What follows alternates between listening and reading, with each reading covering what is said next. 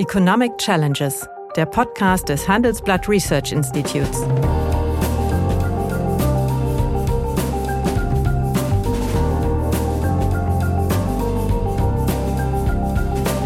Bert Rürup, der Chefökonom des Handelsblatts, diskutiert mit Michael Hüter, dem Direktor des Instituts der deutschen Wirtschaft, wöchentlich aktuelle wirtschaftliche Herausforderungen für Deutschland wie für die Weltwirtschaft. Ja, guten Tag, meine Damen und Herren. Hallo, lieber Michael. Hallo, Bert. Nun, äh, gegenwärtig gibt es ja eine ganze Reihe geopolitischer Konfliktherde. Da sind die militärischen Drohgebärden Russlands, Schrägstrich Putins, äh, an der Grenze der Ukraine, ja sogar äh, vor dem schwedischen Gotland. Dann haben wir Chinas Expansionsgelüste auf strategisch wichtige Inseln im chinesischen Meer und die Forderung des Zugeständnisses der westlichen Welt, dass es nur ein China gibt und geben kann und Taiwan und natürlich äh, Teile dieses Chinas sind und es bald auch äh, formal werden sollen. Und dann haben wir auch Erdogans außenpolitisches Muskelspiel trotz des ökonomischen Niedergang seines Landes. Meine Frage, verbergen sich da wirklich genuine politische Probleme hinter oder gilt das äh, die Erkenntnis von Bill Clinton, It's Economy Stupid, äh, die besagt, dass hinter den meisten auf den ersten Blick nicht ökonomisch bedingten Konflikten sich doch ein wirtschaftliches Problem verbirgt. Ja, ich glaube, das hat eine hohe Plausibilität, wobei die beiden Sphären des politischen und des ökonomischen ja nicht voneinander zu trennen sind. Und wenn man sich diese drei Staaten, die du genannt hast, mal anschaut, sind das ja alles im Grunde Folgestaaten politischer Insolvenz. Nicht? Äh, Russland, Insolvenz der Sowjetunion, wenn man das mal politisch ja. so einordnet. Ja, die Türkei 1922, 23. Lange her. Äh, das Islam, ja, aber, ja, ja, ja, ja, ja, aber es sind trotzdem alles späte Nationen in diesem Sinne und äh, späte Modernisierungen, die begonnen haben, 1923 mit Atatürk, ähm, aus dem, was da so übrig geblieben war, aus dem ähm, Islamischen Reich. Ähm, dann haben wir China, das auf die 100 Jahre zuwandert. 1949 die Übernahme der kommunistischen Partei, äh, durch die, der Macht durch die kommunistische Partei und das Ende des alten Übergangssystems. Also ich glaube, das muss man schon auch sehen und daraus ergeben sich Fragen. Was sind das eigentlich für Staaten? Was sind das eigentlich für Nationalitätsprobleme oder Herausforderungen, die sie haben? Und das alles wird dann ökonomisch unterlegt, beziehungsweise auch als Antwort auf ökonomische Probleme, ökonomische Spannungen, die man so einfach nicht hebeln kann. Und du hast in allen dreien auch das gleiche Thema, nämlich was ist eigentlich hier Nationalität? Eigentlich ist es nicht ganz klar, das sind so vielgestaltige Staaten, dass du eigentlich alles zusammenrührst. Was ist ein Türke eigentlich? Also wenn man das historisch mhm. betrachtet und von der regionalen Zugehörigkeit, was ist denn eigentlich ein Russe? Darüber wird ja gerade gesprochen, der Konflikt kommt daher. Aber wenn man da genauer reinschaut, sind es doch äh, veritable ökonomische Probleme, die das, diese Story, die da drin steckt, ja irgendwie interessant macht. Ja, aber die könnte man doch vielleicht mal rausarbeiten. Das ist natürlich mhm. in, in, insofern richtig. Russland äh, macht ja mächtige Muskelspiele, aber das Bruttoinlandsprodukt des Landes entspricht etwa dem von Südkorea. Und äh, es ist natürlich immer noch so, was Helmut Schmidt mal despektierlich gesagt hat, Russland ist Obervolta mit Atomraketen. Das heißt, äh, das Land hat ja letztlich eine Industrialisierung völlig verpasst und ist eigentlich in Anführungsstrichen nur eine militärische Großmacht. Deswegen äh, kann es auch eigentlich nur äh, mit dem Militär agieren, wenn es politische Probleme ja. gibt. Sehe ich das mhm. falsch? Nein, stimme dir zu. Und man muss ja auch immer sehen, aus welcher Staatssituation Putin kommt und auf welches Referenzjahr er im Grunde schaut. Das Referenzjahr ist für ihn 1997, 98. Das war ökonomisch der Tiefstand, die Finanzkrise die, äh, die spezifische russische Krise, ähm, die damals eintrat, hat ja über lange Zeit zu entsprechenden äh, ökonomischen Verlusten geführt. Nicht 1998 hatte sich bereits das Bruttoinlandsprodukt gegenüber 1990 fast halbiert und ähm, bis 97 galt der Produktionseinbruch und erst 2007, also unter seinen mhm. dann äh, der zweiten Präsidentschaft schon, die ja damals noch auf äh, vier Jahre begrenzt, war. Ähm, ist das Niveau wieder erreicht worden. Das muss man sich mal klar machen. Das ist also ein ökonomischer Startpunkt, der ein Desaster beschrieb nach dem Zusammenbruch der Sowjetunion, auch die ganzen oligarchischen Strukturen, die er dort adressiert hatte. Das ist ja alles nicht unplausibel. Und gleichzeitig das Jahr 97 ähm, nämlich der ähm, Pakt zwischen der NATO und Russland, wo man im Grunde den Russen verständlich machen wollte, dass für die NATO gilt, wenn Staaten aus freiem Willen erklären, sie wollen mitmachen, können sie bei der NATO mitmachen. Und 99 sind dann ja Polen, Ungarn ähm, und, und Tschechien der NATO beigetreten. Und das wurde ja auch damals akzeptiert. Wurde auch akzeptiert. Deswegen ist jetzt auch dieses ganze Gerede, da hat es mal irgendwo bei der Tasse Kaffee oder was auch immer von Herrn Genscher oder wem so auch sonst den Hinweis gegeben, ja, also die äh, Osterweiterung der NATO NATO, aber nie bis, bis zur Grenze Russlands. Wenn die Ukraine aus freien Stücken das will und das demokratisch unterlegt ist, wird die NATO aus ihrem Selbstverständnis dauerhaft das nicht ablehnen. Könnte man fragen, was sind da für Strukturen und Interessen dahinter? Aber es ist genau dieses ökonomische Problem. Und wenn du dir dann anschaust, was eigentlich notwendig war, um wegzukommen von dem, was du genannt hast als sozusagen Macht durch Militär, sondern Macht durch Ökonomie wäre ja eine Transformation äh, des Geschäftsmodells gewesen der russischen Wirtschaft, die ja im Grunde nichts anderes exportiert als Rohstoffe. Das geht über Öl, Gas bis Kupfer und, und ähnlichen Geschichten.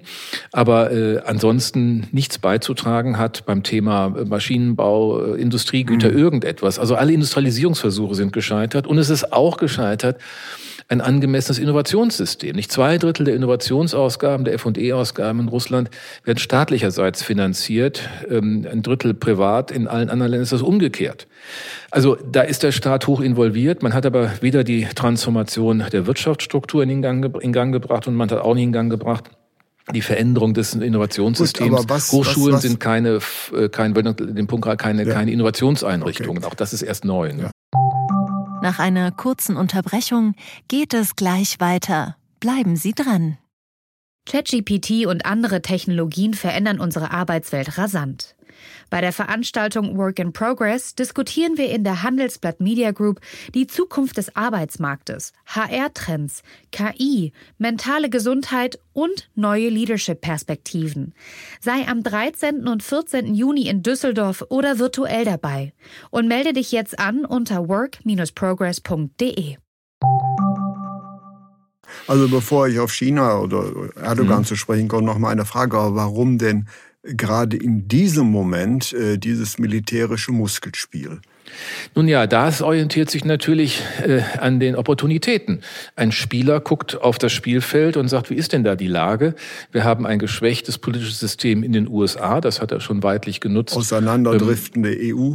Ja, aber schon in, in Richtung der Trump-Ära. Dann die ja. EU, die sich nicht einigen kann, wo das schwache Glied die Bundesrepublik Deutschland ist, mit ihrer moralisch betonten Außenpolitik, mit der man aber keinen Frieden sichern kann, sondern mhm. Frieden nur auch mit einer gewissen Härte und mit indem man alle, äh, ob Optionen, die man ziehen kann, auch auf dem Tisch lässt. Da sind die Deutschen ja schon nicht mehr, mehr zu bereit und ziehen viel Ärger, wie ich finde, zu Recht in der NATO, in der Europäischen Union ja. auf sich. Und dann steht er natürlich, dachte er, das guckt er sich lustig an und weiß ganz genau, äh, dass er da Spielräume hat. Und jetzt ist die Frage, wie kann man die Drohkulisse aufbauen? Wie er argumentiert, ist ja absurd.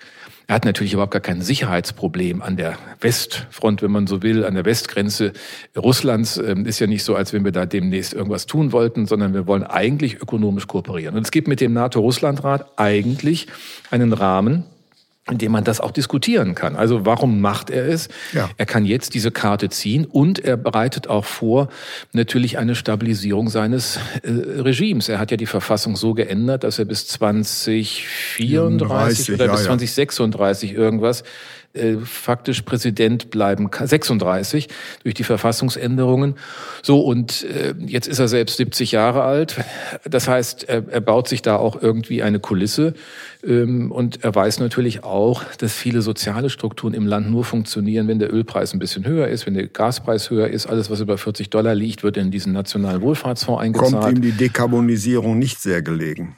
Exakt, die kommt ihm nicht gelegen und es ist auch nicht klar erkennbar, dass China dann der Abnehmer von Gas und äh, Kohle und, und Öl auf Dauer ist. Ähm, denn die Chinesen, auch gerade mit ihrem Handelsvertrag, den sie mit äh, Trump gemacht haben, setzen wir darauf eigentlich mehr aus den USA zu importieren. Also kann er hier durch handelsumlenkende Effekte auch noch belastet werden. Also es gibt eigentlich ökonomisch absehbar Druck für sein System, das er nicht umgebaut hat. Und das Einzige, was er machen kann, ist, es bleibt die alte Logik eines Landes, das sich nicht entwickelt hat, ökonomisch, ähm, dann über außenpolitische Argumente, über Machtdemonstration, mhm. über das Versprechen. Er hat ja auch gelernt, dass die Bevölkerung das gutiert. Mhm. Es hat angefangen mit dem Tschetschenen-Konflikt ähm, 2000, als er mhm. gerade ähm, gewählt war. Und es ging dann so weiter, Georgien. Und es ist immer akzeptiert worden. Auch die Krim ist ja akzeptiert worden. Mit all diesen lustigen Geschichten, dass die damals besoffen waren in den 50er Jahren und gesagt haben im Politbüro, das gehört irgendwie zur Ukraine und nicht ja. zu Russland. Ja, ja. Was immer auch Russland ist. Nicht? Wir bleiben auch bei der Frage. Das heißt, das ökonomische äh, verschwindet oder wird sozusagen auch überrundet, wenn man es politisch, auch wenn man politische Stories scheinbar hat. Ja, aber gut, aber äh, damit ist natürlich kein Ausweg aufgezeigt. Aber lass uns mal den Blick äh, mhm. nach, nach China äh, wenden. China, ja, ist auch ein schwieriges Land. Das heißt also, äh, in äh, seinem Bereich, den es als seinen Bereich diskutiert, lässt es natürlich auch die, sagen wir mal, militärischen Muskel spielen. Mhm. Kann das vielleicht darin begründet sein, dass auch auf China gesamtwirtschaftliche Probleme zukommen? Stichwort dramatische Überalterung der Bevölkerung? Ja, das ist ein Thema, das haben wir ja auch den Hörern schon mal benannt. Dieses, diese Ein-Kind-Politik, die zu einer massiv niedrigen Geburtenrate führt. Übrigens, Blick noch auf, auf Russland, die auch nur eine Geburtenrate von 1,2 haben und mhm. eine Lebenserwartung, die unterhalb der in der Bundesrepublik Deutschland liegt für Männer wie Frauen, äh, zeigt ja, dass Demografie auch ein Machtfaktor oder ein Problemfaktor mhm. sein kann, der dann zu solchen Machtäußerungen führt. Ich würde sagen, in China sind es zwei Dimensionen. Es ist diese Alterung, die dramatisch voranschreitet. It's becoming old before it's becoming rich. Mhm.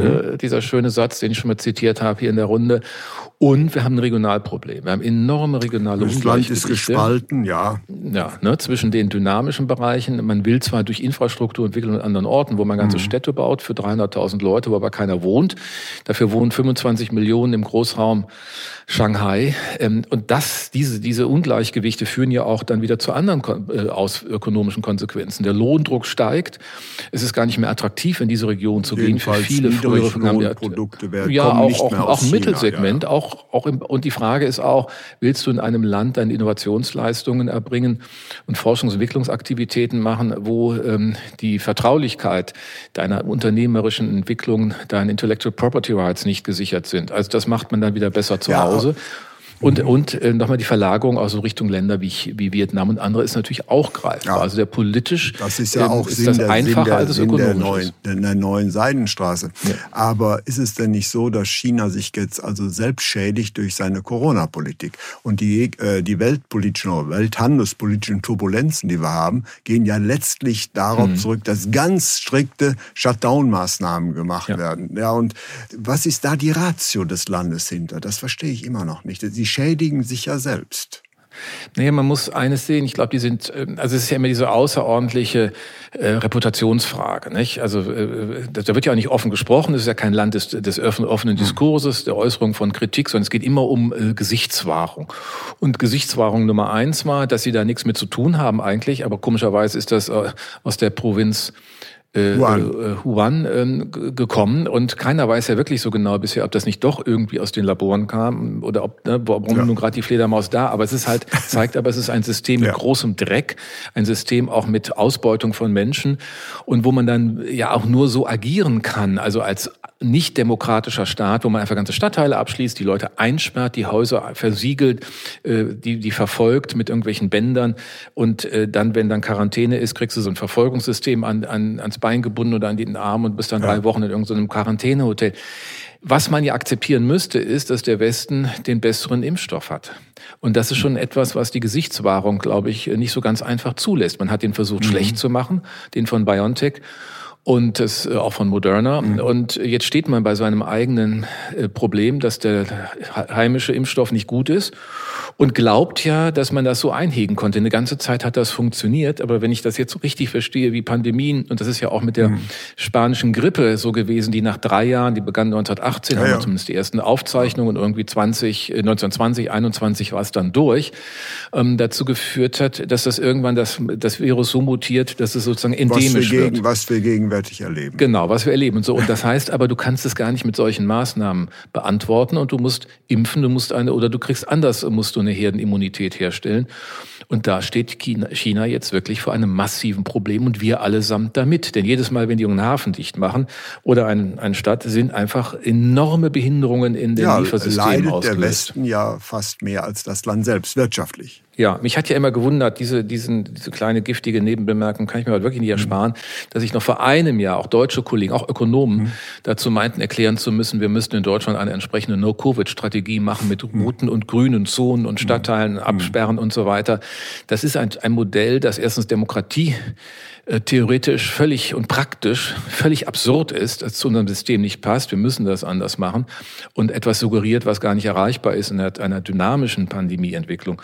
Und da steht China jetzt richtig wie das Kind beim Dreck. Das Dumme ist, dass wir davon betroffen sind. Ja, aber äh, also ich äh, bin überrascht, dass du ein, ein Thema nicht absprichst. Du hast das hundertjährige Bestehen mhm. der kommunistischen Partei äh, angesprochen. Mhm. Aber ist es denn nicht so, dass das eigentliche zentrale Problem, auch wirtschaftliche zentrale Problem China, die desaströse demografische Entwicklung ist. Doch, das heißt, das, das, ja, wird, das ja. wird, da deutlich runtergehen und äh, mhm. China hat den, das Maximum seiner Bevölkerungszahl also schon deutlich überschritten mhm. und es wird de, demnächst von Indien abgelöst. Und könnte es nicht sein, dass dieser Bevölkerungsrückgang und diese Alterung der Bevölkerung mhm letztlich auch äh, ökonomische Schäden nach sich ziehen ja, wird. Alterung an sich, das ist ja nun auch das, was wir für unsere äh, Situation diskutiert haben, kostet Produktivität, anders gesprochen, ja. ich muss ganz andere Dinge tun, ja. um in einer alternden Gesellschaft äh, Produktivität hochzuhalten. Das sind, äh, dazu haben die aber gar nicht die Systeme. Sie haben weder entsprechende soziale Absicherungssysteme, noch haben sie entsprechende Bildungs- Weiterbildungssysteme, wie mhm. wir sie hier und, etabliert haben. Und könnte um das, das Muskelspiel um, um, um, um Taiwan auch mhm. äh, äh, ja, damit zu tun hängt, dass man auf diese Weise noch, sagen wir mal, das Gebiet arrondieren möchte und auch äh, vielleicht Klar. eine kleine Antwort auf das äh, demografische Problem zu haben. Wenngleich, Demogra also in Taiwan ist die, ist, ist die Demografie ja auch nicht viel besser. Wollte ich gerade sagen. Ja. Also das ändert ja nicht wirklich, das ist es höchstens die Frage, wie lange bindet so etwas. Das muss man immer wissen. Wenn man einmal auf diesem Pfad außenpolitische Antworten für binnenpolitische und binnenwirtschaftliche Verwerfungen ist, dann weg. muss man immer nachlegen. Ja. Man muss ja immer nachlegen, denn es passiert ja gleichzeitig nichts an den Strukturveränderungen zu Hause. Und das ist in Russland ganz evident. Und mir fällt gerade auf, wenn man mal ähm, erinnert, äh, das ist gar nicht mehr in unserem Mund, aber wir haben so in den 90er Jahren, auch in die, die 2000er Jahre hinein, gerade in den Kapitalmärkten von einer interessanten Investitionsstory von den BRIC-Staaten mhm. gesprochen. Redet Oder manchmal BRICS. Äh, Brasilien, Russland, Indien, China und Südafrika. Mhm. Brasilien ähm, weg. Ja. In dieser Perspektive Russland ist da nicht mehr drin. Mhm. Indien ist noch interessant, hat aber auch erhebliche aber, aber ist immer der aufsteigende Staat, der nicht genau. aufsteigt. Also seit genau, ich Ökonomie weiß, war Indien immer der kommende Staat äh, seit äh, genau. 60 Jahren. Aber so stark war das äh, Kommen dann aber nie gekommen. Nicht. So China und über Südafrika müssen wir auch nicht reden. Und wenn wir die Türkei mitdenken, eigentlich war die dann auch noch mit in diesem Portfolio da wollte ich gleich drin, zu sprechen kommen. Dann sieht man, was sich hier verändert hat. Und deswegen macht es auch wirklich nochmal deutlich, die Frage, die du uns heute gestellt hast, ist nicht nur eine, die mal hier und heute bedeutsam ist, sondern es hat sich strukturell etwas verändert und interessanterweise einfach parallel. Diese Stories, diese Investment Stories sind weg und das ist nur ein Signal dafür, dass die Ungleichgewichte in diesen Ländern nicht gelöst werden und immer eigentlich deutlicher werden und die Antwort ist dann in erheblichem Maße die Außenpolitik. Die Außenpolitik natürlich auch um die eigene Position des politischen Systems, Stichwort Erdogan, kann mir vielleicht noch ein Wort drauf zu verwenden, mhm. äh, zu stabilisieren, nämlich das Land ist ja in einem dramatischen wirtschaftlichen Absturz. Das ist so, wenn man sich die realen Entwicklungen beim BIP anschaut, dann war das äh, im letzten Jahr 1,8 äh, Prozent, 2019 äh, 0,9. Und das kommt ja aus einer Phase, wo äh, eh, das ist ja der, der, auch die, die ähnliche Situation äh, zu Putin. Fast zeitgleich ist äh, Erdogan in äh, der Türkei angetreten. Ähm, voran gab es schon erste Reformen. Das hat dann die AKP, seine Partei, weitergeführt. Dann hatte man im Grunde Jahre mit, Infl mit äh, Wachstumsraten, die hoch einstellig waren, die acht Prozent, neun Prozent in der Nähe waren. Aber was er nie in den Griff gekriegt hat, und das ist eigentlich Spannende, hat nie die Inflation in den Griff gekriegt. Mhm. Der niedrigste Wert der Inflation, wenn ich das jetzt richtig sehe, war irgendwie 2009 der Finanzkrise mit etwas über sechs Prozent, aber es mhm. war immer nahe bei zehn Prozent. Mhm. Und jetzt in den letzten ähm, vier Jahren sind wir bei 15 Prozent und mehr. Nach einer kurzen Unterbrechung geht es gleich weiter. Bleiben Sie dran. Wie navigieren Deutschlands Top-Vorständinnen durch die aktuell schwierigen Zeiten? Hören Sie es selbst bei der Female All-Star Boardroom Session am 14. Mai. Mit dabei Maria Ferraro von Siemens Energy, Viktoria Osatnek von E.ON, Sopna Suri von RWE Generation und Antje von Dewitz von Vaude. Wir sprechen mit Ihnen über die Stärkung der Wirtschaft, das politische Klima und die geopolitischen Krisen. Seien Sie dabei, femaleallstarboard.de. Ja, das frage ich dich auch mal als Prophet. Ich habe hier drei äh, ja, geopolitische Konfliktherde mhm. genannt. Siehst du da ein Herauskommen? Ein, ein Herauskommen aus diesen Konflikten? Ja. Mhm. Ich glaube, in, in, für Russland ähm, der, also das Kalkül, dass eine militärische Auseinandersetzung etwas bringt, auf Dauer äh, steht auf sehr dünnem Eis. Und das hängt sehr stark davon ab, wie die NATO und vor allen Dingen wie Europa hier eine Antwort gibt. Das kann man nicht mit gutem Zureden, sondern nur mit klarer Ansprache. Das ist das, was auch mhm. Putin nur versteht. Putin ist ja kein Stratege. Putin ist ein taktischer Akteur, ist ein Spieler, der versucht, ein bisschen Dinge auszureizen. Natürlich hat er auch öfter sich mal äh, historisch perspektivisch eingelassen. Nicht das größte Unglück, so hat er mal 2005 gesagt, ähm, geopolitisch sei der Zerfall der Sowjetunion gewesen. Na, da werden sich ja viele bedankt haben, als sie das gehört haben.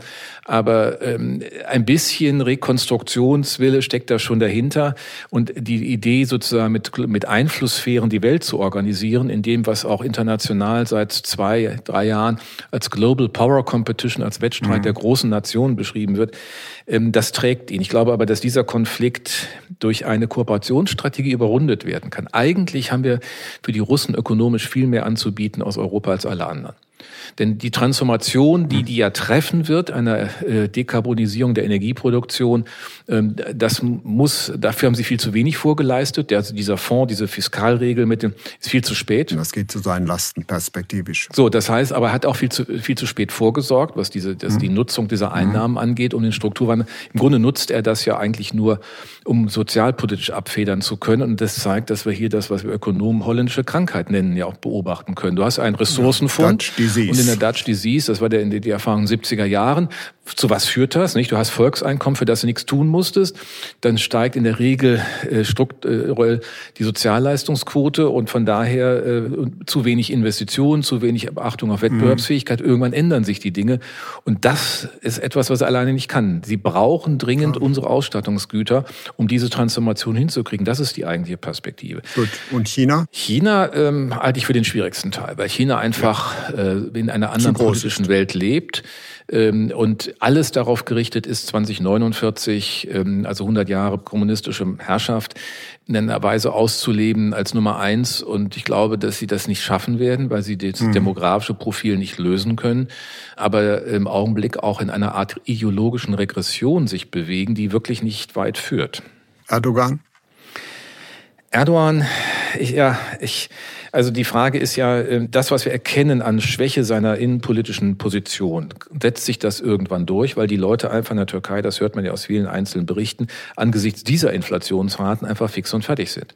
Sie haben ja keine Möglichkeit, wer keine Auslandswährungen hat, und dann sollten die auch noch getauscht werden, ne, als Vertrauensausdruck in die ja schon ähm, äh, neue türkische äh, Währung, ähm, die vor wenigen Jahren, war das glaube ich 2000 war denn das 16 oder wann eingeführt wurde, dass das natürlich, äh, ja, 2005 war das, sorry, ähm, dass das nicht weit trägt. Also die Perspektive der Europa sich gut überlegen muss, mit welchen Assoziierungsintensivierungen, ohne dass es den Mitgliedsstatus geben kann, das kann die Türkei so nicht liefern. Das ist auch die Aussage der EU, was die Verfassungsregeln angeht. Das ist das Einzige, aber ich glaube, manchmal implodieren auch solche politischen Positionen ähm, schneller, schneller, als man sich das anschaut. Glaubt, ja. Und die Geschichte der Türkei zeigt ja, dass es immer wieder dann äh, äh, nach dem Zweiten Weltkrieg Eingriff des Militärs gegeben hat, gerade in solchen Phasen hoher Inflation und hoher Verunsicherung der Bevölkerung. Er hat ja da jetzt nichts Vergleichbares in der Hand, was er machen könnte. Also insofern steht er da ein bisschen auch an der Wand. Es kann auch keiner mehr behaupten, er hätte nicht alle Mittel. Er hat die Verfassung geändert, Präsidialverfassung, er kann von mhm. daher agieren. Und eigentlich den Vorteil hat er, mhm. er hat eine andere und eine bessere Wirtschaftsstruktur. Er kann ja, durchaus ein bisschen, ein bisschen Maschinenbau, Automotive, ja, ja. das funktioniert, das ist ganz Aber diese Zentren anders. sind ja in Anatolien. Das heißt, also früher äh, waren es ja die europafreundlichen äh, Westtürkei, die so auch die ökonomische und mhm. äh, politische Gravitationszentrum war, das ist ja nicht mehr der Fall. Ja, ja. Die Expansionsgebiete liegen jetzt im kleinen asiatischen mhm. Raum und zwar äh, relativ weit äh, im Osten. Mhm. Und äh, Erdogan ist, das kann man ja drehen und nennen, wie man will, oder hat äh, die Türkei zu einer doch schon lokalen Hegemonalmacht gemacht. Ja, das, das ist so. Aber äh, man sieht ja auch immer, welche Schwierigkeiten solche Gesellschaften haben, ähm, wenn sie nicht ausreifen, mit den Realitäten auch der Geschichte umzugehen. Nimm das Armenien-Thema. Nicht? Mhm. Also es äh, inter, international tritt man so auf, als hätte es diesen Genozid nicht gegeben.